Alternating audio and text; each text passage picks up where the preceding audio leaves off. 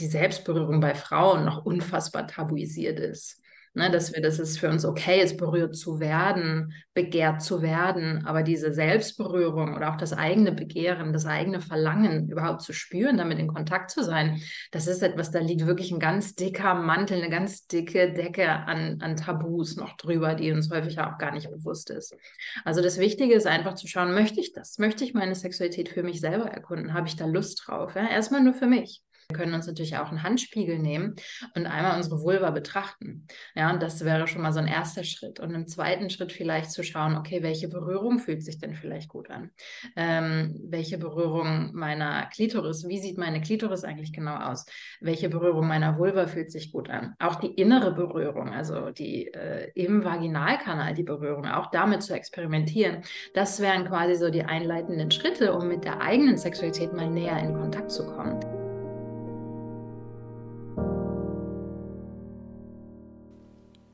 Herzlich willkommen zum Conscious Dating Podcast.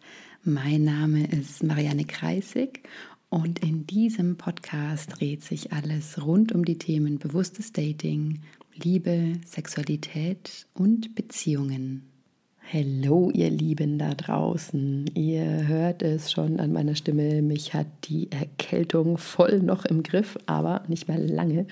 Ähm, es geht bergauf. Und ich habe euch heute wieder eine sehr, sehr schöne Folge mitgebracht. Ich hatte Jenny Lukas von Hallo Juni zu Gast und wir haben über das Thema ja, sexuelles Selbstbewusstsein gesprochen, beziehungsweise Selbstbewusstsein im Sex, in der Sexualität und wirklich eng damit verbunden auch im Dating. Also wir sind der Frage nachgegangen, wie Solo-Sex, aka Self-Pleasure, aka Masturbation dabei helfen kann, äh, selbstbewusster im Dating zu sein. Warum für viele Frauen das Thema Selbstbefriedigung noch tabu ist und wie mm, Juni-Eier dabei helfen können. Dann haben wir darüber gesprochen, warum Frauen mit Partner ja oft nicht zum Orgasmus kommen, wie man orgasmusfähiger wird mit Partner und auch alleine. Ja, aber auch warum erfüllende Sexualität tatsächlich auch Arbeit ist. Und ganz am Schluss haben wir noch darüber gesprochen, wie unser inneres Kind unsere Sexualität beeinflusst und woran wir das auch erkennen.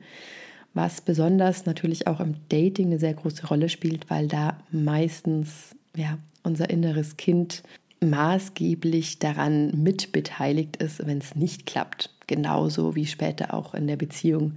Also Beziehungsarbeit ist innere Kindarbeit, ja, ist Aufdecken von Glaubenssätzen, die früh entstanden sind, ist Aufdecken von Verletzungen, die früh entstanden sind. Es hat einfach viel mit Anteilsarbeit zu tun. Also ja, auch dem eben inneren Kind. Also es gibt natürlich noch andere Anteile, es gibt auch innere Jugendliche und ja, unseren innere Mutter, inneren Vater und und und. Aber das innere Kind ist erstmal Go-To, ähm, wenn man so startet mit dieser ganzen Auseinandersetzung. Und da hat man in der Regel auch super schnell echt gute Einsichten, die dann wirklich viel verändern können. Ja, und bevor es gleich losgeht mit der Podcast-Folge, habe ich noch andere spannende Neuigkeiten für euch. Und zwar biete ich für nächstes Jahr zum allerersten Mal ein Jahresmentoring an. Also ich biete drei Plätze an für eine Begleitung über ein ganzes Jahr hinweg.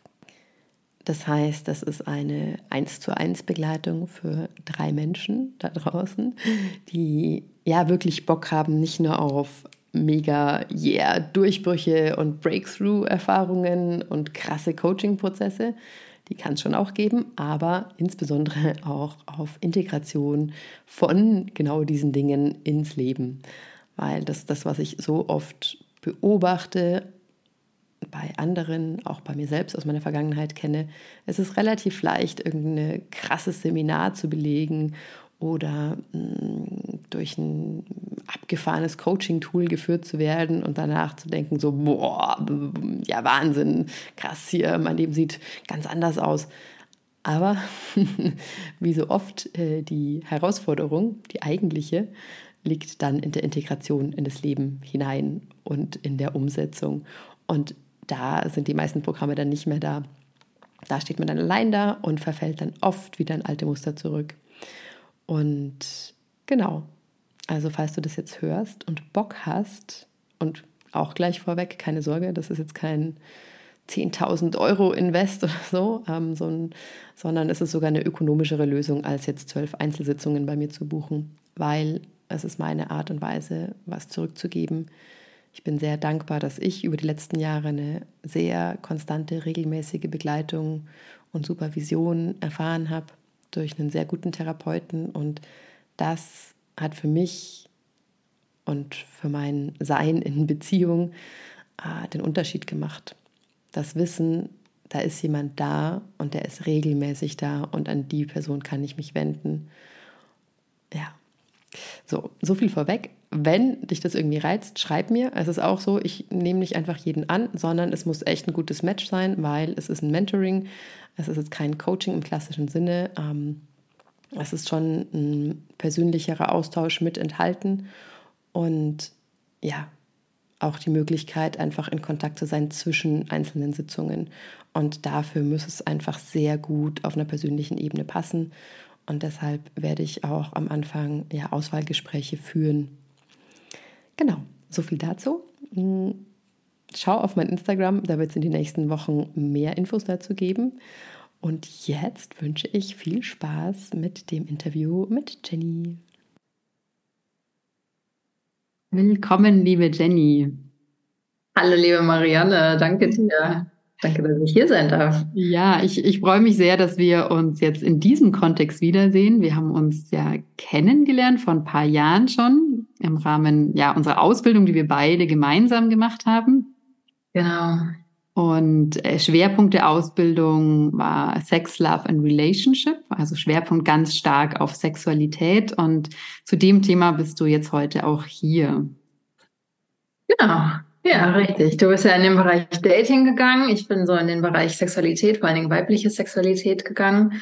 Ähm, genau, habe dann da meine Brand Hallo Joni gegründet und ja, arbeite sehr viel mit Frauen rund um den Bereich ihrer eigenen Sexualität, Orgasmen, auch was das für Beziehungen äh, bedeutet, äh, zusammen. Ja. Hm. ja, und da möchte ich auch direkt gleich mit dir einsteigen, weil es ist ja automatisch verwoben. Also Thema Dating irgendwann, manchmal relativ schnell beim ersten Date, manchmal nach ein paar Dates, stellt sich ja die Frage so, okay, haben wir jetzt Sex oder keinen. Ne? Und ich habe beobachtet bei vielen meiner Klientinnen, die ja so zwischen 30 und 40 sind, ähm, da kommt noch ein, spielt noch ein weiteres Thema mit rein, und zwar das Thema Kinderwunsch. Das heißt, da ist oft so diese, ja, also dieser große Druck im, im, im Hintergrund von, okay, der nächste, den ich jetzt kennenlerne, der muss der richtige sein. Ja, mhm. also da ist, da ist schon so eine, ne, eine Uhr am Ticken im Hintergrund. Mhm. mhm. Und da kommt das Thema Kontrolle mit rein. Ja? Also die Frauen möchten gerne Kontrolle darüber haben, im Grunde über das ganze, über das, im Grunde die ganze Partnersuche. Sie würden gerne kontrollieren wollen. Okay, der nächste, den ich treffe, das ist der richtige. Nach einem halben Jahr ziehen wir zusammen und, und, und. Mhm. Und dann ähm, ja, ist da das Thema Sexualität und auch das Thema Orgasmen, wo ich immer wieder gerade auch von diesen Frauen höre, hm, so, ich kann nicht kommen. Ja, das funktioniert nicht. Mhm. Und ich würde es aber gerne, weil ich möchte ja auch den Männern gefallen. So, ich möchte ja, dass die sich gut fühlen, wenn mhm. sie mit, wenn sie mit mir Sex haben. Mhm. Und ja, aus deiner Perspektive, was würdest du diesen Frauen antworten, die im Grunde ja eigentlich das Rezept haben wollen, wie kann ich am besten zum Orgasmus kommen und in welchen Schritten und wie kann ich das am besten kontrollieren? ja, da hast du echt schon mal viel gesagt. Da gibt es jetzt eine Menge, a lot to unpack sozusagen. Ja. Da steht ganz viel drin. Ja, auf jeden Give Fall. it all. Gib's uns an. Ja. Podcast-Serie Teil 1. ähm, ja, äh, ja, ich finde, von dem, was du da beschreibst, das steckt, da sind, ähm, ja, da steckt wirklich einfach schon wahnsinnig viel drin. Also, ähm, hm, wo fange ich an? Also, vielleicht fangen wir mal bei der Frau selber an und dem Orgasmus ne, oder dem zum Orgasmus kommen wollen. was ja als Wunsch erstmal total legitim ist, zu sagen, ich möchte einen Orgasmus erleben oder ich möchte vor allen Dingen auch einen Orgasmus mit Partner. In dem Fall dann, ich ja, denke jetzt mal, männliche Partner sind gemeint, wenn auch der Kinderwunsch im Raum steht. Ähm, das heißt, da können wir eigentlich schon beginnen und schauen, kann die Frau denn eigentlich zum Beispiel alleine zum Orgasmus kommen? Kann sie sich selber zum Orgasmus bringen? Ist das möglich? Und ist es dann quasi nicht möglich im Beisein eines ähm, Partners oder auch eines potenziellen Partners, wenn sie sich noch in der Kennenlernphase befinden?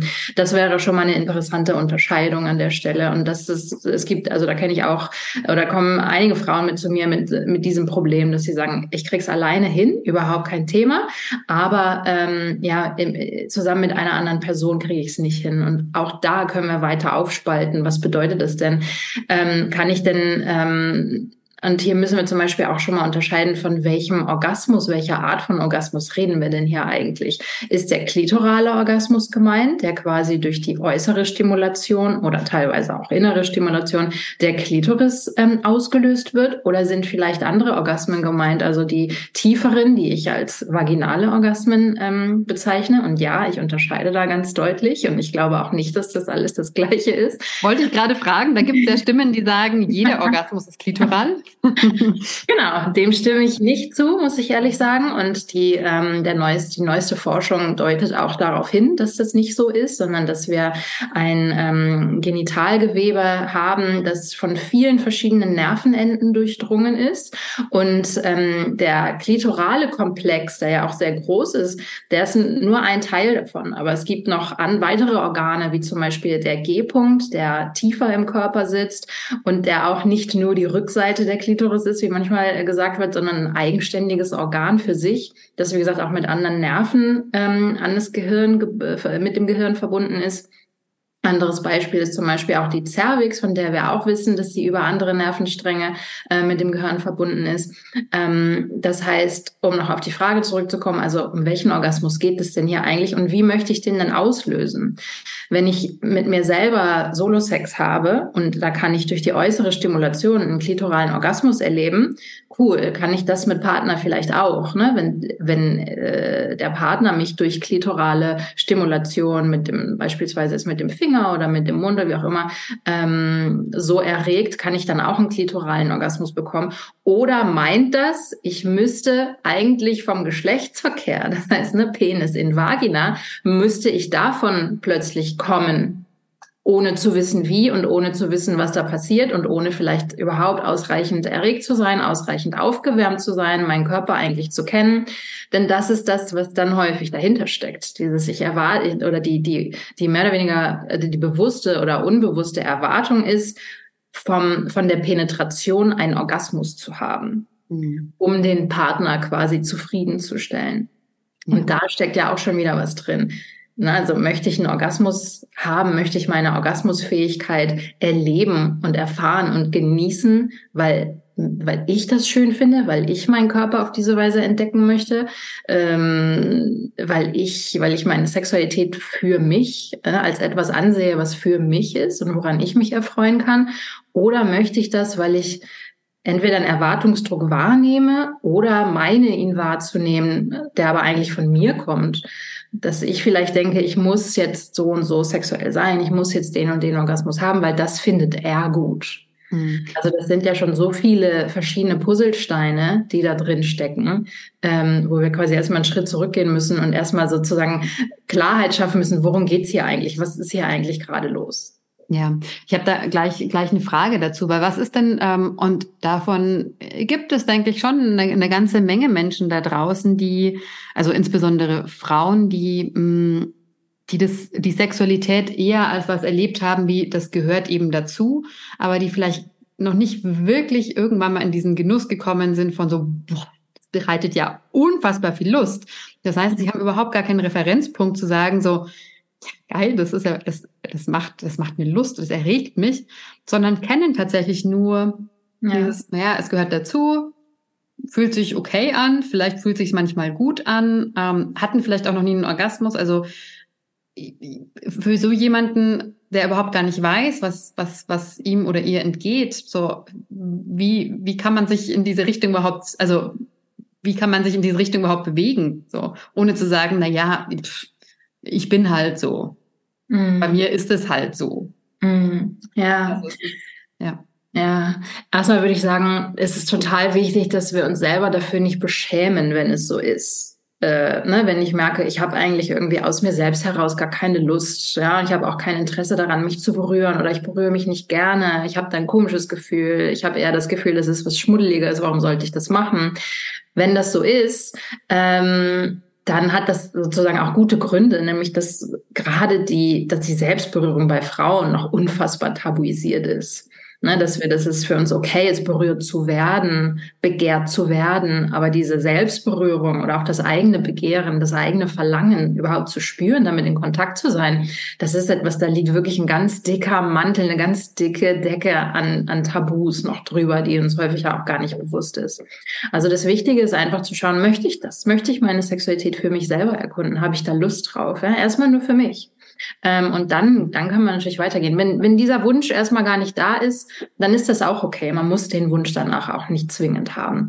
Aber gerade wenn ich vielleicht auch in eine, ähm, in Richtung partnerschaftliche Sexualität blicken möchte und die auch weiterentwickeln möchte, dann finde ich, ist es immer interessant, zuerst bei mir zu schauen. Ne? Was ist eigentlich, was sind eigentlich meine Wünsche? Was sind eigentlich meine Bedürfnisse? Was ist eigentlich das, was mir gefällt? Worauf springt mein Körper eigentlich an? Welche Facetten hat meine Sexualität eigentlich? Wie ist ist eigentlich wirklich meine Anatomie? Was sind vielleicht die Dinge, die mir Lust bereiten können, von denen ich bisher noch nichts wusste? Also das, was ich eben gesagt habe mit vaginalen Orgasmen oder dem G-Punkt oder so, bin ich eigentlich dafür offen, sowas ähm, zu erkunden. Und auch hier, es gibt kein Muss. Wenn ich sage, nö, das ist nicht mein Ding, ja, okay, dann, dann lass gut sein. Es gibt da auch keinen Zwang.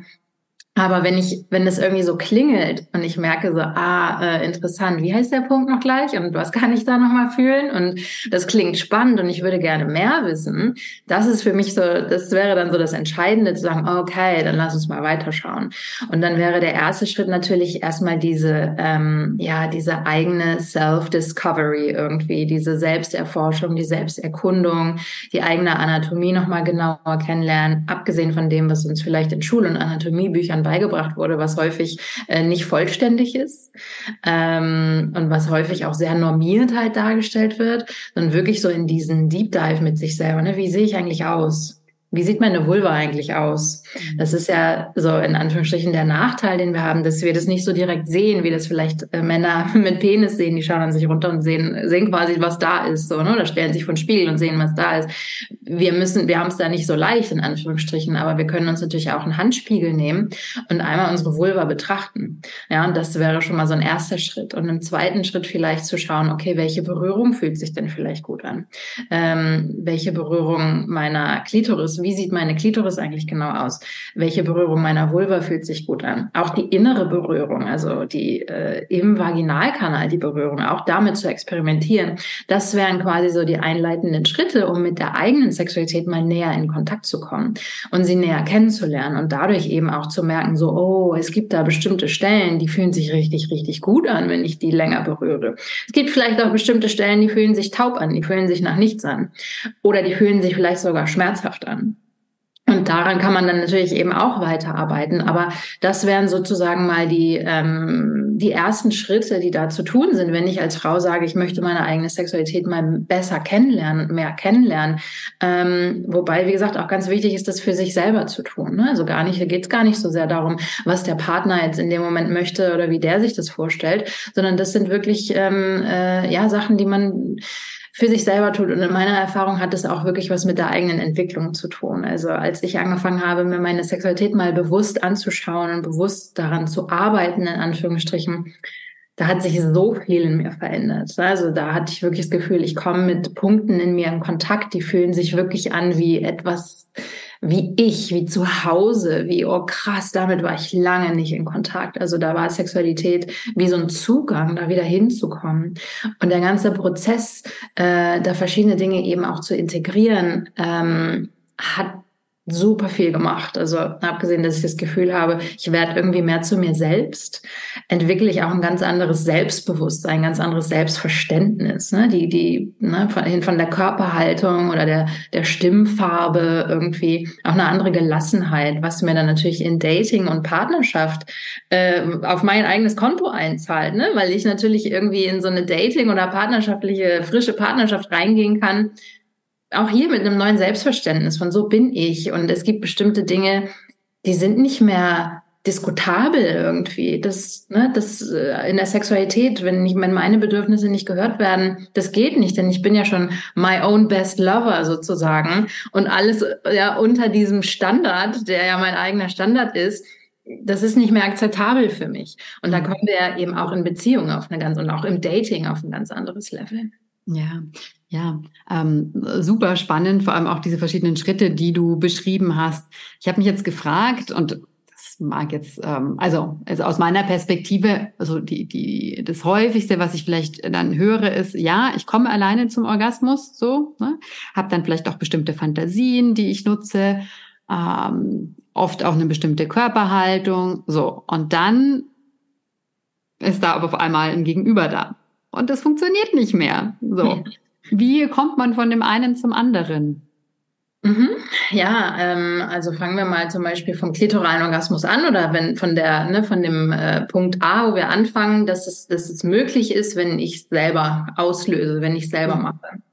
Dann kann es sein, gerade wenn du sagst, ich habe so einen bestimmten Weg dafür, so einen bestimmten Pfad, den ich immer wieder gehe, nämlich vielleicht eine bestimmte Fantasie und eine bestimmte Körperhaltung und das ist sozusagen mein sicherer Weg, dahin zu kommen, wo ich hin möchte dann ist es meistens so, dass wir unser Gehirn schon genau auf diesen Pfad trainiert haben. Wir haben quasi diesen neuronalen Pfad, der ist schon angelegt und wenn wir den einschlagen, dann sagt unser Körper, ah super, ich weiß, was zu tun ist ähm, ja, und, und wir gehen dann quasi im Einklang mit unserem Gehirn diesen Pfad entlang und haben das gewünschte Ergebnis. So, und jetzt kommt aber ein externer Faktor, nämlich eine andere Person, ein anderes Nervensystem Ne, das löst natürlich was in uns aus. Ne? Das ist ein Stück weit fürs Nervensystem kann das auch Stress bedeuten, wenn, wenn es plötzlich merkt, okay, diesen gewohnten Pfad können wir jetzt nicht mehr so gehen, denn ich bin abgelenkt, ich habe Gedanken, ich denke vielleicht, wie ist es für den anderen, ich denke vielleicht darüber nach, ist es für mich eigentlich sicher und das kann unbewusst passieren. Ne? Das heißt nicht, dass wir da wirklich äh, sind im Raum und sagen, bin ich eigentlich sicher, sondern das ist was, was das Nervensystem abscannt, bin ich eigentlich sicher in Anwesenheit einer anderen Person. Das heißt, wir haben wie so Stressfaktoren, die uns plötzlich von diesem Pfad ablenken. Und dann ist es äh, ähm, grundsätzlich erstmal möglich, dass wir uns erstmal klar machen, es ist aber möglich, nur weil ich diesen Pfad angelegt habe, ja, was mein eigener Weg zum Orgasmus ist, heißt das nicht, dass nicht auch neue und andere Pfade auch möglich sind. Das ist dann wie so eine Art ähm, ja neues Trainieren einfach, ne? Oder ein bisschen umprogrammieren. Das klingt fast schon ein bisschen fies, finde ich, dieses Wort Programmieren, aber ne, ich kann mir ja auch neue Gewohnheiten angewöhnen. Das ist ja grundsätzlich möglich für unser Gehirn. Und dann eben zu schauen, okay, was ist denn das, was mich vielleicht davon abhält, mit einem Partner zum Orgasmus zu kommen? Ist es, dass ich die ganze Zeit im Kopf bin äh, und mir Gedanken darüber mache, wie ich aussehe? Ist das, weil ich das Gefühl habe, ich kann die Kontrolle nicht abgeben? Dass wenn ich alleine bin, fühle ich mich eigentlich sicher und ähm, ohne Hemmungen. Da habe ich nicht das Gefühl, ich werde irgendwie bewertet oder beurteilt. Es gibt vielleicht auch nicht so einen Erwartungsdruck. Wenn es dann doch nicht passiert, ist es nicht so schlimm. Ich bin ja mit mir selber. Das heißt, da können wir quasi mal so ein bisschen weiterforschen und zu schauen, was ist denn das, was da sozusagen sich als Blockade in den Weg stellt, dass ich diesen äh, orgasmischen Pfad, will ich ihn jetzt mal nennen, nicht mit einer anderen Person gemeinsam einschlagen kann. Und das ist dann das Interessante eben, ne? zu schauen, okay, wo sitzt denn da? Ist es vielleicht Scham? Ist es vielleicht ähm, Angst, also auch die Angst vor Kontrollverlust irgendwie? Ist es vielleicht die Angst äh, davor, dann vielleicht verlassen zu werden, ne? dass ich vielleicht verurteilt werde, dass ich bewertet werde, dass ich nicht so gut bin, bin, vielleicht auch ein Vergleich, nicht so wie andere vorherige Partnerinnen vielleicht. Und das kann eben auch bei uns im Unterbewusstsein sitzen. Ja, das muss uns gar nicht so präsent sein, aber es ist interessant, da mal nachzuforschen quasi, womit das zusammenhängt. Ja, und dann damit natürlich zu arbeiten. Hm, mhm. Ja, ich, also ich finde das so interessant, vor allem also gerade dieses, die, die Möglichkeit, also dieses, um wirklich lernen zu können, also unserem Körper und unserem Gehirn beizubringen, dass es andere Pfade zum Orgasmus gibt. Also hätte ich das nicht selbst erlebt, ne, auf verschiedene Arten in meinem Leben, würde ich denken so, ja, pff, klingt schon sehr theoretisch, aber also ich kann es aus eigener Erfahrung wirklich nur bestätigen. Also ich, ich glaube, ich hatte das große Glück, als ich sozusagen sexuell aktiv geworden bin, dass ich wirklich durch Penetration zum Orgasmus gekommen bin, ohne irgendwie zusätzliche Stimulation. Dann war ich aber viele Jahre Single und ähm, mit mir alleine. Und da habe ich einen ganz anderen Superhighway angelegt, der einfach alleine mit mir war. So. Und als ich dann irgendwie mit Mitte 20 wieder einen Partner hatte, ja, da war halt diese Magic von, uh, wir kommen gemeinsam irgendwie zum Orgasmus durch, nur durch Penetration, war halt nicht mehr. So. Mhm. Also das war einfach weg, weil ich es mir selber damals halt sozusagen abtrainiert hatte und es aber gar nicht wusste. Also ich ja. war mir dessen einfach nicht bewusst. Und dann eben zu, zu sehen, ah, aber der Weg zurück geht auch wieder. Ne? Es kostet natürlich eine Anstrengung, aber es ist möglich. So, also es ist nicht nur, also ich, ich glaube, ich hatte es in einem anderen Podcast schon mal gesagt, also es muss nicht nur starten von, es funktioniert nicht und ich muss mich dahin arbeiten. Ich will auch sagen, es kann auch funktionierter, also funktioniert in Anführungszeichen am Anfang.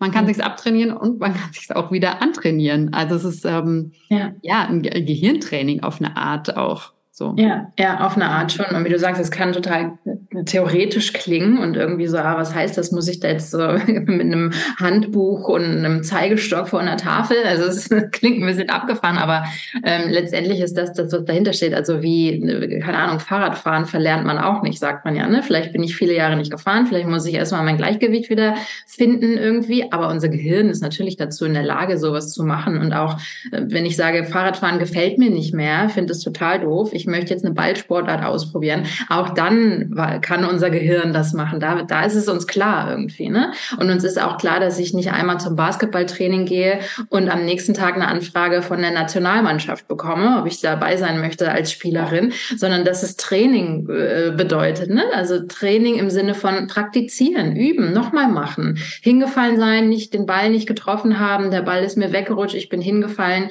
Da lassen wir uns auch nicht nach, nach dem ersten Mal entmutigen und sagen, nee, das ist nicht nichts für mich. Wenn wir Spaß dran haben, machen wir einfach weiter. Wir üben weiter, wir probieren es nochmal aus. Und es ist einfach so ein Erfahrungsweg. Und irgendwann macht es Klick. Irgendwann merken wir, ah ja, klar, jetzt sind diese äh, Bewegungen total in mein, in Fleisch und Blut übergegangen. Ja, wie auch Autofahren. Am Anfang denken wir, was muss ich? Ich soll hier gucken und mit der Hand den Hebel und mit der anderen Hand das Lenkrad und die totale Überforderung und dann säuft der Wagen ab. Aber dann sagen wir auch nicht, ja, okay, ist nicht meins ich fahre doch lieber, äh, ich gehe doch lieber zu Fuß zum Einkaufen.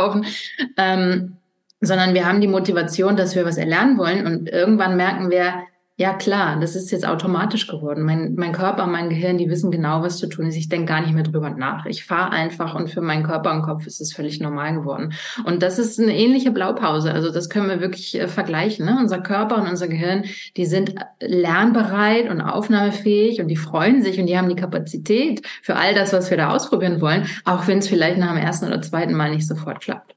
Ja, um jetzt die, um zu dieser Analogie von dem Sport zurückzukommen, ich habe mich gerade gefragt, na gerade wenn man lange keinen Sport gemacht hat und man fängt an, dann ist es einfach total anstrengend und dann ist dieser große innere Schweinehund so und ach, boah und jetzt nochmal rausgehen und wieder und so um um wieder die Brücke zu schlagen zur Sexualität, wenn man zum Beispiel insgesamt vielleicht oder nicht viel Lust empfindet oder man ist in einer Phase, wo man nicht viel Lust empfindet oder man ist in einer Beziehung und diese erste so bombastische Phase ist vorbei und die Lust geht vielleicht zurück. Was, was rätst du Frauen da, wie sie tatsächlich, ähm, ja, wie sie wieder in Kontakt kommen mit ihrer Lust? Also ist es dann wirklich auch ein, wie im Sport so, hey, ähm, üb trotzdem weiter? Oder ist es eher so, okay, ähm, gib deinem Körper einfach Zeit, das kommt, wenn es kommt.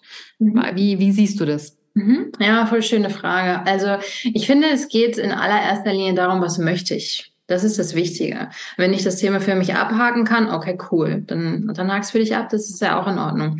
Wenn ich aber merke, ich möchte, dass Sexualität äh, eine Priorität bleibt in meinem Leben und in meiner Beziehung, dann, ja, dann ist es wie beim Sport. Dann muss ich, wenn ich meine Priorität ist, ich möchte fit sein, ja klar, dann muss ich natürlich auch so ein bisschen die äh, Mühe in Anführungsstrichen. Und es ist ja keine wirkliche Mühe, das muss man auch mal sagen. Wir reden ja hier von was, was uns auch total Spaß macht und was total erfüllend ist und was in einer Partnerschaft auch ganz schöne, wunderbare Verbundenheit mit sich bringt. Ja, es ist nicht so, dass wir morgens um fünf bei minus zehn Grad auf dem Acker stehen müssen. Ne? Also das klingt, das klingt sehr nach Anstrengung irgendwie.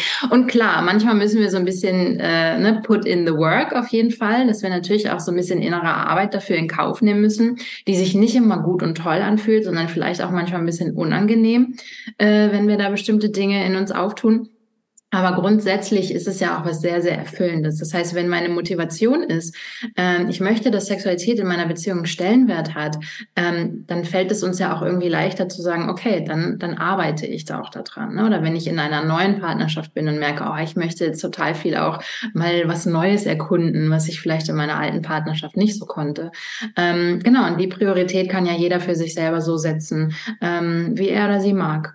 Und wenn ich merke, ich möchte, dass das für mich Priorität hat, ähm, ja, dann einfach äh, schauen, wie kann ich vielleicht, was kann ich vielleicht für Bücher lesen, welchen Sexcoaches kann ich vielleicht folgen, die mir da Inspirationen äh, bieten, kann ich mir vielleicht ein neues Toy kaufen oder ein Joni-Ei zum Beispiel ne? und einen Kurs vielleicht auch machen, um mir das so ein bisschen, um auch handfeste Übungen sozusagen zu haben ähm, und nicht nur mit meinem Joni-Ei so, hm, ja, okay, was mache ich jetzt damit, ne? sondern wirklich quasi ins Tun auch kommen, ne? mich, mich selber berühren, meinen eigenen Körper erkunden, all diese Dinge, um quasi mein eigenes Potenzial auch einmal äh, auszutesten und zu schauen, was ist denn vielleicht noch möglich. Mhm. Mhm. Wie glaubst du, kann man herausfinden, ob, also Hintergrund des Ganzen ist, dass ich öfters gehört habe, so Aussagen wie, ja, sei, sei es nur von Freundinnen damals meiner Eltern so, ja, ab einem gewissen Alter spielt das einfach keine Rolle mehr, das ist nicht mehr so wichtig, das wirst du dann sehen, so Sexualität so ab 60, äh, so ist nicht, also da braucht braucht man nicht mehr, ja. Und aber auch durchaus von ja jüngeren Menschen, die ja. in längeren Beziehungen sind, die sagen, ja, ich habe einfach gemerkt, so die Werte, die haben sich verschoben, Körperlichkeit ist jetzt einfach nicht mehr so wichtig, wie das Anfang 20 war. Und ich meine da doch immer wieder rauszuhören, dass aber eigentlich eine ganz große Sehnsucht danach ist. Ja. Und ich mir manchmal nicht so sicher bin, ist es so diese, dieses gesellschaftliche Bild, was man versucht so zu verinnerlichen von so, ja, das ist halt so, das nimmt halt ab. Vielleicht ist es dann auch mal so, dass man über Jahre lang gar keine Sexualität mehr lebt, aber ist halt so. Mhm. Ja. Und ich glaube, manche Menschen sind wirklich sehr gut drin, sich einfach sehr, ähm, ja, das einfach zu akzeptieren, dass es so ist. Mhm. Und ich frage mich, wie kann man herausfinden, ob man wirklich in Frieden damit ist, also oder ob das eher ein ja auch vielleicht ein bisschen resignieren ist, was sich mhm. aber als Akzeptanz verkleidet hat. So. Ja, total, total. Ich, das, ich bin da voll bei dir. Also genau, um das rauszufinden, tja, ich würde sagen, die Dinge für sich selber ein bisschen mehr zu hinterfragen, ne? ein bisschen mehr äh, zu erkunden und sich selber vielleicht auch so zur Prämisse zu machen, ehrlich zu sich selber zu sein. Ist das mhm. vielleicht wirklich eine versteckte Resignation? Und Resignation, ähm, ich meine, wenn wir an einen Punkt kommen, und du hattest ja eben auch so was äh, Zyklisches angesprochen, ne? natürlich kann es sein, dass Sexualität mal in verschiedenen Phasen für mich wichtiger ist oder nicht so wichtig. Ja, also auch in unserer Sexualität gehen wir ja, laufen wir durch Zyklen und wie so durch Jahreszeiten. Ne? Und manchmal ist einfach Winter und da ist nicht viel los und es ist auch okay. Und dann müssen wir uns auch nicht dazu zwingen, jetzt super sexuell zu sein und uns sexuell anzuziehen und irgendwas irgendwie aus uns rauszuforcieren. Aber vielleicht haben wir auch manchmal eine Hochphase, also eine Sommerphase, wo wir wirklich merken, so, wow, in uns bebt irgendwie der Wunsch nach mehr. Ähm, und ich finde, man sieht es wirklich gerade bei vielen Frauen, dass sie an diesen Punkt kommen von, ja, nee, Sexualität bedeutet mir nichts und das ist mir auch nicht wichtig in meiner Partnerschaft. Und da gehen bei mir auch immer so ein bisschen die Fragezeichen an, wo ich denke so, wirklich?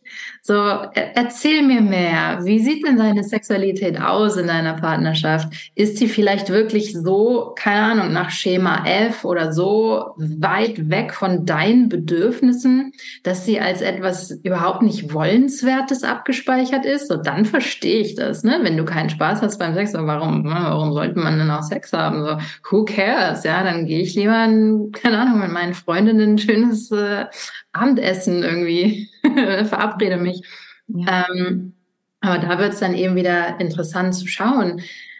Wenn ich jetzt mal die ganz steile These aufsetze und sage, alle Frauen sind super sexuelle Wesen, ja, was macht das? Ne? Ist das so, nee, ach komm, Männer sind sexuell, Frauen sind emotional, nicht umgekehrt, ne? Wo ich zum Beispiel sagen würde, nee, ich glaube, Frauen sind super sexuell und ja. Männer sind super emotional. Jeder auf seine Art und Weise. Aber ähm, ich glaube, dass viele sich ne, was, also, dass viele sich so ein bisschen in, an diese Akzeptanz oder Resignation gewöhnt haben, weil es einfach, ja, weil es gesellschaftlich ein Stück weit auch so vorgegeben ist. So dieses, ne, Frauen, ja, die haben halt die werden halt begehrt. So der Mann hat Lust auf die Frau und die Frau wird überredet oder fügt sich oder tut den Gefallen oder ne, ist aber mehr so, man muss sie auch so ein bisschen dann dazu, äh, keine Ahnung, ja, überreden oder dazu bringen, den Gefallen zu. Also ne, so eine komische, komische Darstellung, die wir auch grundsätzlich in der, in der, in unserer Gesellschaft haben, finde ich. Aber wenn wir mal davon ausgehen, Vielleicht bin ich eigentlich ein super sexuelles Wesen, vielleicht habe ich eine super lebendige Sexualität, aber die schlummert irgendwie. Die schlummert unter Schichten von vielleicht Taubheit, vielleicht fehlender Sicherheit in meinem Nervensystem, vielleicht bestimmter Glaubenssätze, die ich unbewusst in meinem Kopf habe, übers Frausein, übers Mannsein, über meinen Körper, über Sexualität. Wenn das mal, wäre das vielleicht mal interessant, sich das anzuschauen. Ne? Denn wenn ein Thema vielleicht immer wieder bei mir klingelt, dann wäre es ja auch mal interessant zu schauen, warum das so ist. Ne? Also ich gebe dir da, ich bin da voll bei dir. Also dieses komplette Abschreiben von so, nee, nee, das ist nichts für mich. Mhm. So ganz äh, abnehmen tue ich den Frauen das auch nicht, die das sagen, ohne damit einen neuen Druck aufbauen zu wollen, natürlich. Ne? Also wenn jemand ähm, keine Ahnung, vielleicht aus äh, verschiedenen Gründen wirklich sagt, nee, das ist nicht mein Thema, dann äh, gibt es auch keinen Grund, das zu erzwingen. Aber ne, wenn, wenn es mich immer wieder ruft, fände ich es doch nochmal interessant nachzuschauen und vielleicht so nicht diesen gesellschaftlichen Vorgaben zu glauben. Ja, ja, ja, finde ich total schön, was du gesagt hast. Und ich glaube auch beim Männern ist es ähnlich. Und spätestens dann, wenn man sich mal irgendwo in Fremd verliebt und merkt so, hups, oh, da tut sich ja doch wieder einiges, das ist eigentlich ein ganz gutes Indiz, um zu merken, so, ah, okay, äh, da ist ganz viel, was eigentlich gelebt werden möchte. So, ja. ähm, genau. Du bist ja unter anderem auch Expertin für Juni-Eier, also Juni-Eggs. Mm, und da würde ich gerne von dir wissen, was können die für einen Beitrag liefern? Weil ich habe so, also ich kenne so viele Frauen, ja, die ähm, die sich irgendwann mal eins gekauft haben, wie du schon gesagt hast. Ne? Das liegt dann irgendwie oft sogar auf dem Schreibtisch, weil es ja so ein schöner Handschmeichler auch. So. Und ganz viele sagen so, ja, ich habe das irgendwie noch gar nie benutzt. Ja. Obwohl es ja mittlerweile echt äh, wahrscheinlich, nehme ich mal an, wenn man das auf YouTube eingibt, wird man wahrscheinlich auch ähm, Tutorials finden. Mich würde interessieren von dir, was glaubst du, also was ist da die Hürde? Warum warum starten viele Frauen nicht, obwohl sie es eigentlich schon da liegen haben und, und ja auch zugänglich das Wissen mittlerweile ist, was kann ich da eigentlich damit machen? Also mhm. Also wo ist da die, die größte Blockade, das tatsächlich mal auszutesten? Weil wenn man es tut, hat man ja relativ schnell, so aus meiner Erfahrung, ähm, hat man ja die ersten, also bekommt man Feedback und man merkt so, oh, okay, hier tut sich was. Ja, ja, total.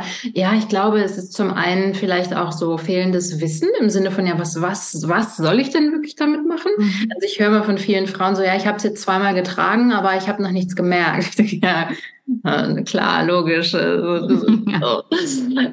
Ich bin ja, also ich habe ja auch einen Uni-Ei-Kurs und ich bin immer eine große Verfechterin. Ich sage immer, das Tragen bringt nichts. Also trag's halt gern, wenn du es wenn du's magst und wenn du das, vielleicht ist es auch ein cooles Gefühl, ne? so dieses, ich habe da was in mir und nur ich weiß es irgendwie. Vielleicht macht es auch noch eine besondere Verbundenheit aus, irgendwie zu meinem Körper, zu meinem Ei. Wenn du es tragen möchtest, okay, cool, trag es, nicht über einen super langen Zeitraum, aber ein paar Stunden sind okay.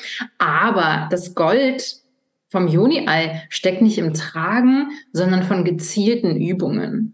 Mhm. So wie ich meine, so wie ich meine Yoga-Übungen beispielsweise mache. Da hole ich meine Matte raus, leg die hin und dann nehme ich mir, was weiß ich, 15, 20, 30 Minuten Zeit, mache meine Yoga-Übungen, integriere nochmal und dann rolle ich meine Matte wieder ein. Und genauso wie die Yoga-Praxis sollte in Anführungsstrichen auch die Joni-Ei-Praxis aussehen. Nicht, dass ich einfach äh, ja das Ei trage und dann wieder rausnehme und dann liegt es wieder auf meinem Nachttisch oder ja sogar auf meinem Schreibtisch als Briefbeschwerer oder als Handschmeichler oder was auch immer. Da kann es nicht viel auslösen, sondern es geht wirklich darum, es ganz gezielt mit Übungen einzusetzen, in wirklich einer Zeit, die ich dafür designiere und mir dafür vornehme und dass ich dann eben dadurch diesen Bereich wieder aufwecke, im wahrsten Sinne des Wortes, dadurch, dass ich ganz physiologisch die Muskeln wieder aufwecke, die Nerven wieder aufwecke, die Durchblutung wieder fördere, meine Wahrnehmung wieder schärfe für diesen Körperbereich in mir. Und wenn ich das ein paar Mal mache, dann sind, bleiben die Ergebnisse gar nicht aus. Dann plötzlich ist dieser Bereich in meinem Bewusstsein und plötzlich nehme ich die Muskulatur wieder wahr, also sowohl die Beckenbodenmuskulatur mehr als auch die Vaginalmuskulatur, also der Bereich unserer Muskulatur, die um den, äh, der um den Vaginalkanal herum sich befindet. All das kann ich tatsächlich wahrnehmen. Und das ist eben das, was wir häufig nicht wissen. Also wir wissen häufig gar nicht, und ich glaube, das ist eine der Sachen, warum wir das nicht weiterverfolgen, dann nach zweimal tragen, weil wir nicht wissen, was wirklich möglich ist, wenn wir das mal über einen längeren Zeitraum ganz konsequent verfolgen. wenn wir das wüssten, ich glaube, dann dann hätten wir auch mehr Anreize, mehr Motivation sozusagen, das weiterzumachen. Und ich glaube, das ist eine, das ist natürlich eine Blockade, ne? dass uns das Wissen nicht fehlt oder dass wir falsches Wissen serviert bekommen oder unvollständiges Wissen serviert bekommen. Oder dass uns natürlich auch so Sachen eingeredet werden, wie das ist nicht sicher, das ist eigentlich gefährlich und kann zu, keine Ahnung, zu Infekten führen oder zu irgendwelchen anderen gesundheitlichen Problemen, ne, dass wir damit aufräumen und sagen, nee, das ist eine, das ist eine, natürlich gibt es bestimmte äh, Hygienegrundlagen, auf die wir achten sollten, aber an sich ist ein Uni-Eye ähm, ein absolut sicheres Tool. Und ich glaube, eine weitere Blockade ist auch, dass ähm, viele Frauen sich einfach nicht gerne selbst berühren. Also wir haben da auch schon drüber äh, gesprochen, dass es noch sehr tabuisiert ist, teilweise für Frauen, sich selber, ihre eigene Vulva, ihre Vagina auch von innen zu berühren. Mhm. Aber gleichzeitig finde ich, dass das Joni-Ei dafür auch das, das beste Tool ist. Denn jetzt habe ich ja einen super Vorwand. Jetzt habe ich ja dieses Ei, das da liegt und jetzt will ich es ja auch verwenden. Also fange ich mal an, mich selber zu berühren. Also da finde ich, ist es eigentlich dadurch, dass es so was, so ein Hands-on ja, da muss ich nicht überlegen, was ist denn da vielleicht so. Nee, nee, ich nehme jetzt mein Juni ein, führe das ein und fühle mit meinen Fingern auch, wie fühlt sich das eigentlich an? Wo ist es eigentlich gerade in mir? Ist es weiter an der Öffnung? Ist es vielleicht tief in mir drin? Ist es vielleicht in der Mitte? Spüre ich vielleicht den Unterschied zwischen rechts und links, meinen Körperseiten? Kann ich da vielleicht sogar bewusst äh, Muskeln zusammenziehen oder nicht? Also ne, dieses Spürbewusstsein auch weiterzuentwickeln.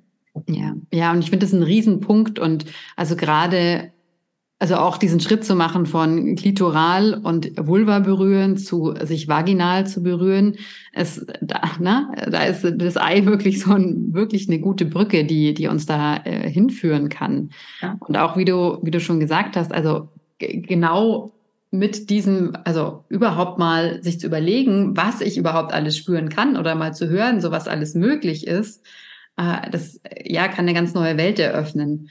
Und da auch im, im, Hinblick auf das Thema Orgasmus, ja natürlich, wenn ich mehr spüren kann und wenn ich äh, bestimmte Muskelgruppen anders anspannen kann oder bewusst anspannen kann, ja, dann habe ich schon, auch wenn ich das jetzt nicht ähm, hier promoten möchte, so dieses Thema Kontrolle, aber natürlich habe ich mehr Möglichkeiten dann auch beim Sex mit einem Partner. Das ist jetzt auch nicht, dass ich, dass ich das kontrollieren kann in dem Sinne, also komplett alles, das geht ja nicht, ne, wenn eine zweite Person involviert ist.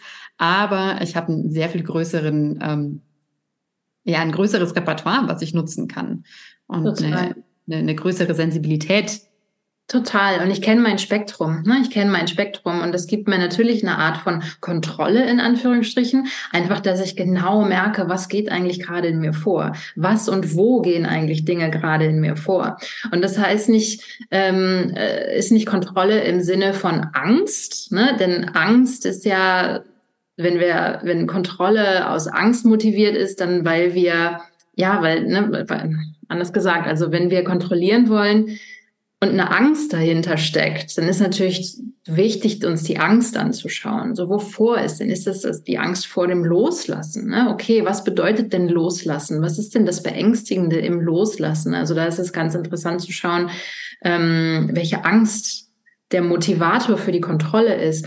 Aber wir können Kontrolle ja auch als etwas ansehen, wie zum Beispiel ähm, äh, also im Englischen fällt mir das in Command. Also ich bin ich bin sozusagen, ich bin meine eigene Autorität.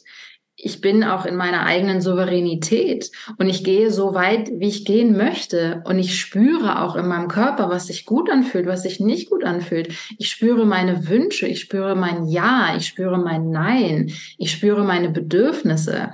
Das ist ja auch in Anführungsstrichen eine Kontrolle im Sinne von, dass ich in Command bin. Ich weiß, ne, ich weiß mich, ich kenne mich, ich weiß, wo auf meinem Spektrum ich gerade bin und kann dann natürlich Moment für Moment schauen, was mir gut tut und was mir nicht gut tut. Das ist ja eine andere Art von Kontrolle, die eigentlich keine richtige Kontrolle ist, aber die, das ist, was du gerade eben auch meinst. So, ich spüre mich dann natürlich viel, viel mehr und viel, viel besser und kann das eben auch gut steuern, was mir gut tut und was mir nicht gut tut. Ja, und was ich da auch noch einen wichtigen Punkt dran finde, also in, in sozusagen auch Erwecken der ganzen Sensibilität, so im ganzen Schoßraum und Vagina, Vulva, ist es ja auch so, dass das Thema Orgasmus es verliert so ein bisschen an, an, an, dieser, an diesem Stellenwert, weil wenn ich insgesamt sehr viel mehr empfinden kann und sehr viel mehr Lust empfinden kann, dann muss es nicht jedes Mal so ein Peak sein, ja, auf den ich hinarbeite, weil ich ja generell so diese ganze Erfahrung einfach genießen kann. So. Und das ist, finde ich, auch ein ganz, ähm, ja, ganz wichtig. Also so dieses Thema Orgasmus, um das ein bisschen auch loslassen zu können. Ja, auch deshalb macht es total viel Sinn, sich damit zu beschäftigen, weil selbst wenn er dann nicht da ist, dann hat man trotzdem eine wahnsinnig schöne Sexualität gelebt oder kann sie leben. Ja, voll, total. Da finde ich, äh, also es ist super wichtig, was du ansprichst, auch für uns zu schauen, was bedeutet denn Sexualität? Denn wir haben Sex Sexualität gleichgesetzt mit Penetration und Orgasmus. Das ist Sex oder das ist guter Sex. Wenn wir das haben, Penetration und Orgasmus, dann können wir einen Haken dran machen. Alles andere war ja nice try, aber äh, hat es leider nicht geschafft. Ja. ähm, ja. Ne? Und da vielleicht auch zu schauen, ich, man kann ja auch fantastischen Sex haben ohne Penetration. Man kann auch super erfüllenden Sex haben, ohne einen Orgasmus zu haben. Ich hatte sexuelle Momente, wo ich wirklich danach dachte, so, wow, das füllt mich so auf, da kann ich jetzt noch Tage von zehren, weil es sich so gut anfühlt. Und das hat gar keinen Orgasmus involviert. Ja. Also dieses Ziel, auch wenn es ein legitimes, also ich finde es wirklich auch ein total legitimes Ziel zu sagen, ich möchte einen Orgasmus erleben oder ich möchte einen Orgasmus mit Partner erleben ähm, und gleichzeitig uns die Erlaubnis zu geben, dass es aber äh, auch super schön sein kann, wenn wir, wenn wir auch von diesem Ziel ne, und auch so ein bisschen von dieser Besessenheit und von diesem ähm, daran festkleben, wenn das nicht erreicht ist, wenn wir das auch ein bisschen, ähm, wenn wir da ein bisschen locker lassen können. Mhm. Ah, das finde ich jetzt ganz schöne Worte. Ich hatte eigentlich ja noch eine andere Frage, die ich dir, die ich dir stellen möchte. So, und jetzt fühlt sich aber so rund an, weil wir jetzt am, bei, bei dem Thema, wo wir gestartet sind, wieder gerade ankommen von diesem Loslassen.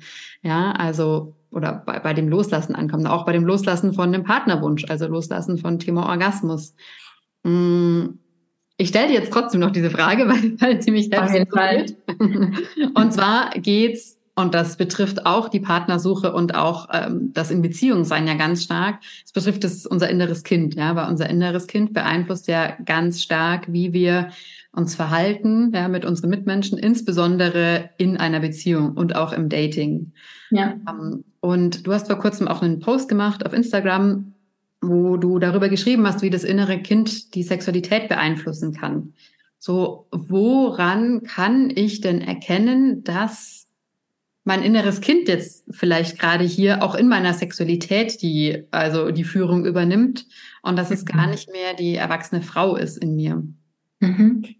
Ja, das merke ich relativ schnell, äh, wenn mir bewusst wird, ich bin eigentlich gar nicht mehr äh, präsent. Ja, ich bin vielleicht auch, also wenn wir mal schauen, was ist denn mein, mein sexuelles Selbst, wenn wir davon ausgehen, wir haben verschiedene Anteile in uns, was ist denn mein sexy Selbst? Was ist denn der Teil in mir, der Sexualität liebt, der es liebt, sexuell zu sein, der es liebt, erregt zu sein, der es liebt, irgendwie, dass diese ganze Bandbreite an sexuellen Empfindungen zu spüren und zu haben? Und welcher Teil in mir macht vielleicht zu? Ja, und empfindet vielleicht Scham, empfindet vielleicht Hemmungen, hat vielleicht Angst. Ja, da kommt wieder das Thema Kontrolle rein. Wenn ich merke, ich bin gar nicht mehr mit diesem erwachsenen, reifen Anteil verbunden, vielleicht war ich das auch nie, vielleicht ist der nie wirklich präsent gewesen in meiner Sexualität, sondern ich bin eigentlich eher, ne, das sind eigentlich eher Teile in mir präsent, die, ja, die mit Sexualität irgendwas in Anführungsstrichen Negatives verbinden, ne? Vielleicht Überforderung, vielleicht Scham, vielleicht Schuldgefühle. Ähm, vielleicht Ängste, vielleicht Hemmungen, dann kann ich davon ausgehen, da sind Teile in mir aktiv, die einen bestimmten Reifeprozess noch nicht durchlaufen haben.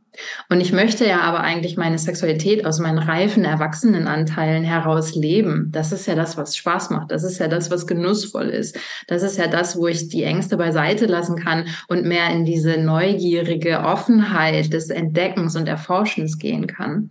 Das heißt, wenn wir davon ausgehen, dass innere Kinder Anteile in uns sind, ähm, die bestimmte Reifeprozesse noch nicht durchlaufen haben, ähm, dann können wir eigentlich sagen, wenn diese Anteile in unserer Sexualität aktiv sind, dann, dann werden die irgendwas sabotieren, irgendwas boykottieren. Ne? Das heißt, da können wir dann mit dem inneren Kindanteil arbeiten und zum Beispiel, wir können zum Beispiel auch eine Grenze setzen, ne? können sagen, hier, pass auf, Sexualität, du hast, dieser Teil hat in meiner Sexualität nichts verloren. Ja, du, du, du kriegst deinen Bereich. Ja, in dem widme ich dir Aufmerksamkeit, in dem widme ich dir Zuwendung und Liebe und Empathie und da sorge ich für dich. Aber du hast nichts in der Sexualität verloren. Du bist ein Kind. Das ist nicht dein Thema. Sexualität ist das Thema der erwachsenen Frau, die das, ne, die das leben möchte. Ähm, und eben auch zu schauen, was braucht denn das innere Kind? Ne? Und warum taucht es an den Stellen immer wieder auf? Was sind die Bedürfnisse, die unerfüllten Bedürfnisse, die da noch drinstecken? Und sich dann eben darum zu kümmern. Und ne, nach diesem ganzen, mit dem Konzept auch des, äh, des Reparenting oder dass wir eben für diese ähm, vielleicht verwundeten oder verletzten jüngeren Anteile in uns natürlich sorgen können, mhm. damit wir sie rauslösen können aus unserer, aus unserer Sexualität. Mhm. Eine Sache, die ich, die ich da, also in, in dem Zusammenhang immer wieder beobachtet habe, wenn es auch um, ich sag mal, vielleicht ungesunde Beziehungsmuster geht, so ein bisschen die andere Richtung. Also, dass ja, Frauen, mal ganz äh, generalisierend und pauschal gesagt, so ne, auf die Bad Boys stehen, ja, und da große Lust und auch Erregung dann im Spiel ist und eine feurige Sexualität aber im Grunde die Beziehungen wirklich sehr, sehr ungesund sind von den Dynamiken, die abseits der Sexualität stattfinden. Wenn sie dann auf jemanden treffen, der diese Dynamiken nicht mehr bedient, dann ist da oft überhaupt gar keine sexuelle Anziehung da und die Männer werden als langweilig empfunden. Ja, also so, das heißt, so dann ist dieser, dieser, dieser ganze Aspekt von, okay, ich habe jetzt Bock auf ihn, ich habe Lust, fällt komplett weg. Ja, was die Frauen natürlich dann noch mehr zweifeln lässt, so ist dann, das kann gar nicht der Richtige sein. Und sie bewegen sich wieder zurück in eine ungesunde Dynamik. Und ja, also von dieser Perspektive her heraus betrachtet, ne, sie fühlen sich aber gleichzeitig frei in dieser wilden Sexualität, die sie dann mit den Männern leben können, die ihnen aber eigentlich im Grunde nicht gut tun. So und äh, spüren gar keine, gar keine Erregung mit den Männern, die ihnen vielleicht abseits der Sexualität sehr gut tun würden. So, mhm. wie, wie, wie, was würdest du da vorschlagen? Ja, also wie, wie, wie können Frauen sozusagen auch ihr, ihr, ihr sexuelles Selbst und ihr, ihre weibliche Lust entdecken in gesunden Beziehungen? Mhm, mhm. Ja, ich glaube, das passt eigentlich so thematisch, also so voll dein Bereich irgendwie, ne? also auch in der Partnersuche und äh, in, der, in den Dating-Phasen, dass wir da eben unsere eigenen Muster durchschauen. Mhm. In Bezug auf Sexualität würde ich sagen, ähm, inwieweit profitiere ich denn davon, dass dieser, diese andere Person eigentlich im Grunde für mich emotional nicht verfügbar ist? Inwieweit möchte ich vielleicht selbst auch emotional nicht verfügbar sein? Wie kann ich, wie nutze ich vielleicht meine Sexualität als schöne Fassade oder als ne, etwas, woran ich mich abarbeiten oder ausagieren kann, ohne weiter in die Tiefe zu gehen? So, was bedeutet es denn auch, wirklich so eine Art von Nähe und Intimität wirklich zu erleben? Habe ich davor vielleicht Angst? Ne? Kann ich vielleicht mit jemandem der mir überhaupt nichts bedeutet, der für mich irgendwie, keine Ahnung, so ein lockerer, äh, ne, so ein casual, so ein casual Ding ist irgendwie, wenn ich da komplett enthemmt sein kann und da loslassen kann und da totale sexuelle Freude empfinde, ja cool, dann weiß ich ja schon mal, dass ich das kann grundsätzlich, dass es auch in mir steckt, dass es auch dieses Bedürfnis gibt. Aber warum und damit, da bleibe ich jetzt bei mir selber, ne? Nicht, aber der andere ist ja emotionally not available. Warum, warum lasse ich mich denn darauf ein? Ja, gibt es vielleicht auch einen Teil in mir, der diese tiefere Nähe eigentlich äh, ne, abwehren möchte, eigentlich auf Abstand halten möchte? Also ich bin ja auch Beitragende in dem Moment. Ne? Ich bin ja nicht nur dem Passiv ausgeliefert und sage, ja, aber er hat halt, nee, nee, ich aber auch. Ich lasse mich auch auf jemanden ein, der nicht tiefer gehen möchte. Vermutlich, weil ich auch nicht tiefer gehen möchte. Das heißt, was bedeutet es eigentlich? Sexuelle Nähe und sexuelle auch Anziehung, sexuelle Spannung, sexuelles Knistern, sexuelle Tiefe, was ja auch wirklich tiefe Teile von uns berühren kann, mit jemandem zu erleben und zu leben, der am nächsten Tag immer noch da ist. Der dann nicht drei Tage oder drei Wochen nicht schreibt, ne, sondern jemand, der dann vielleicht immer noch präsent ist mit mir, der immer noch meine Nähe möchte, stellen sich mir da vielleicht die Haare zu Berge und sagen, um Gottes Willen, run away. Ja. und dann eben zu schauen, okay, ne, was, was hat das vielleicht damit auf sich irgendwie? Und ich gehöre nicht zu denen, die sagen, habe keinen Casual Sex irgendwie. Ne? Und das ist auch eine Phase oder ich finde, es kann auch eine Phase sein. Wenn ich manchmal Lust habe auf äh, Sex ohne große, ohne großes Commitment, ja, cool, go for it. Aber Ne? Was ist, wenn ich merke, ich vermeide das eigentlich dauerhaft und ich lasse mich immer nur wieder auf die oberflächlichen Dinge ein? Denn dann ist es nicht mehr so leicht, immer auf die anderen zu zeigen, ja, aber es liegt daran, dass Männer so und so sind. Da, da, da. Nee, dann muss ich mir den Spiegel vors Gesicht halten und sagen, okay, was mache ich hier eigentlich? Welche Dynamik steckt eigentlich in mir dahinter? Was hat das, was sagt das über mich aus? Ne? Und das, was ich vielleicht vermeiden möchte, hinzuschauen oder da, wo ich vermeiden möchte, hinzuschauen. Hm. Vielen, vielen Dank, liebe Jenny. Das ähm, fand ich nochmal sehr bestärkend, wie jetzt auch unser ganzes Gespräch, so dieser Schwerpunkt drauf, naja, was kann ich denn machen? So, also wirklich mein eigenes Empowerment so in, in den Fokus zu rücken und zu sagen, so, okay, ja, ich, Marianne, 37 Jahre alt, bin gerade in der und der Situation, fühle mich in meinem Körper gerade so und so und einfach nochmal zu schauen, okay, ja, und was will ich denn? Was ist mir denn jetzt gerade in meinem Leben wichtig und was kann ich dafür tun? Und okay, wenn irgendwas nicht so klappt, wie ich es gerne hätte, ja, was ist denn mein Anteil in dem Ganzen? Ja. Hm. Okay, Jenny, ähm, jetzt die Zeit ist wirklich vorbeigerauscht. Wo können die äh, Menschen da draußen mehr über dich erfahren? Erzähl, erzähl uns davon. Ja, auf meinem Instagram, Hallo Joni, das ist hallo unterstrich Joni, Y-O-N-I oder auf meiner Website www.hallojoni.com. Da äh, gibt's auch, kann man sich für mein Newsletter anmelden. Da schicke ich immer alles so rum, was ich so mache und was ich so für Angebote habe und was gerade wieder so aktuell ist. Oder wie gesagt, eben auf Instagram kann man mich da, ähm, äh, ja, kann man alles sehen, was ich so mache. Genau, das wären so die Kontaktpunkte. Mhm. Und ich möchte noch hinzufügen, aufgrund der aktuellen Situation auf Instagram, ich weiß nicht, ob sich das mittlerweile schon gebessert hat, tragt euch in äh, Jennys Newsletter ein, weil viele Accounts werden ähm, manchmal komplett, manchmal vorübergehend gelöscht, die sich mit weiblicher Sexualität ähm, befassen. Richtig, mhm. ja, also mein Account wurde auch schon gesperrt, das heißt, da ist der Newsletter immer die sicherere Variante in dem Fall. Okay. Gut, vielen, vielen Dank. Danke dir.